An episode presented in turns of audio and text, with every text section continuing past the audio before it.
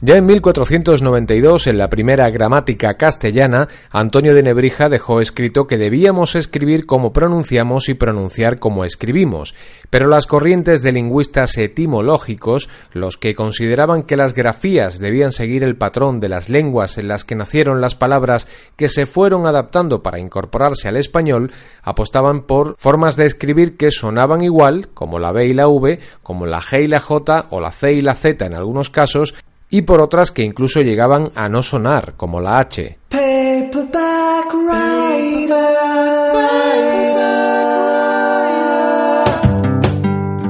Han pasado más de cinco siglos y estamos inmersos en una nueva era lingüística. Escribimos más que nunca y leemos más que nunca en las pantallas de los teléfonos inteligentes y lo hacemos con prisa y con la ayuda de sistemas que incluso predicen la palabra que queremos escribir.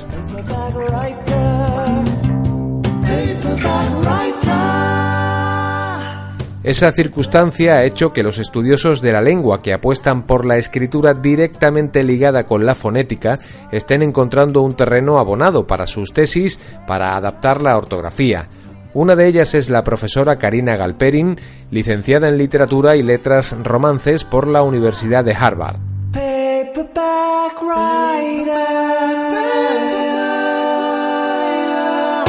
Lo que yo propongo no es abolir la ortografía, no es que cada uno escriba como quiera. Yo trabajo todos los días con la literatura del siglo de oro, leo a Garcilaso, a Cervantes, a Góngora, a Quevedo, que a veces escriben hombre sin H, a veces escriben escribir con B corta, y me queda absolutamente claro que la diferencia entre esos textos y los nuestros es de convención o de falta de convención todavía en la época de ellos, pero no de calidad. A todos nos escuecen los ojos cuando vemos determinadas palabras escritas de determinada manera, con faltas de ortografía, por ejemplo al leer mensajes en nuestros teléfonos móviles escritos con prisa o aplicando reglas no escritas para la economía de la escritura. Pero el oído es incapaz de distinguirlas cuando hablamos, cuando escuchamos, y esos pequeños cambios son los que proponen algunos estudiosos de la lengua castellana. G y J, dividámosles las funciones, que a la G le quede el sonido suave, gato, mago, águila, y que la J retenga el sonido áspero, jarabe, jirafa, gente, argentino. Y C, S y Z es un caso interesante. En algunos lugares corresponden a un sonido, en otros a dos. Si de tres letras bajamos a dos, estamos todos mejor.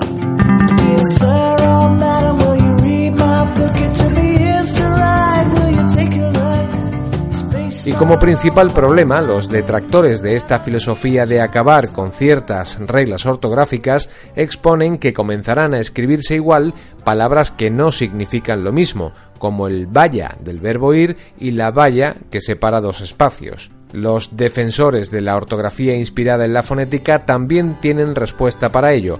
El castellano está lleno de homónimos, como el banco de sentarse y el del dinero, y nadie los confunde en una frase, simplemente por una cuestión de contexto.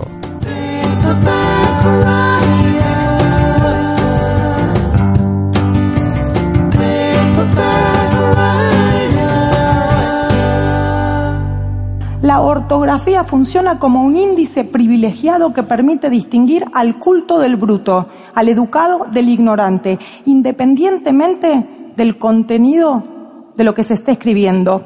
Uno puede conseguir o dejar de conseguir un trabajo por una H que puso o dejó de poner.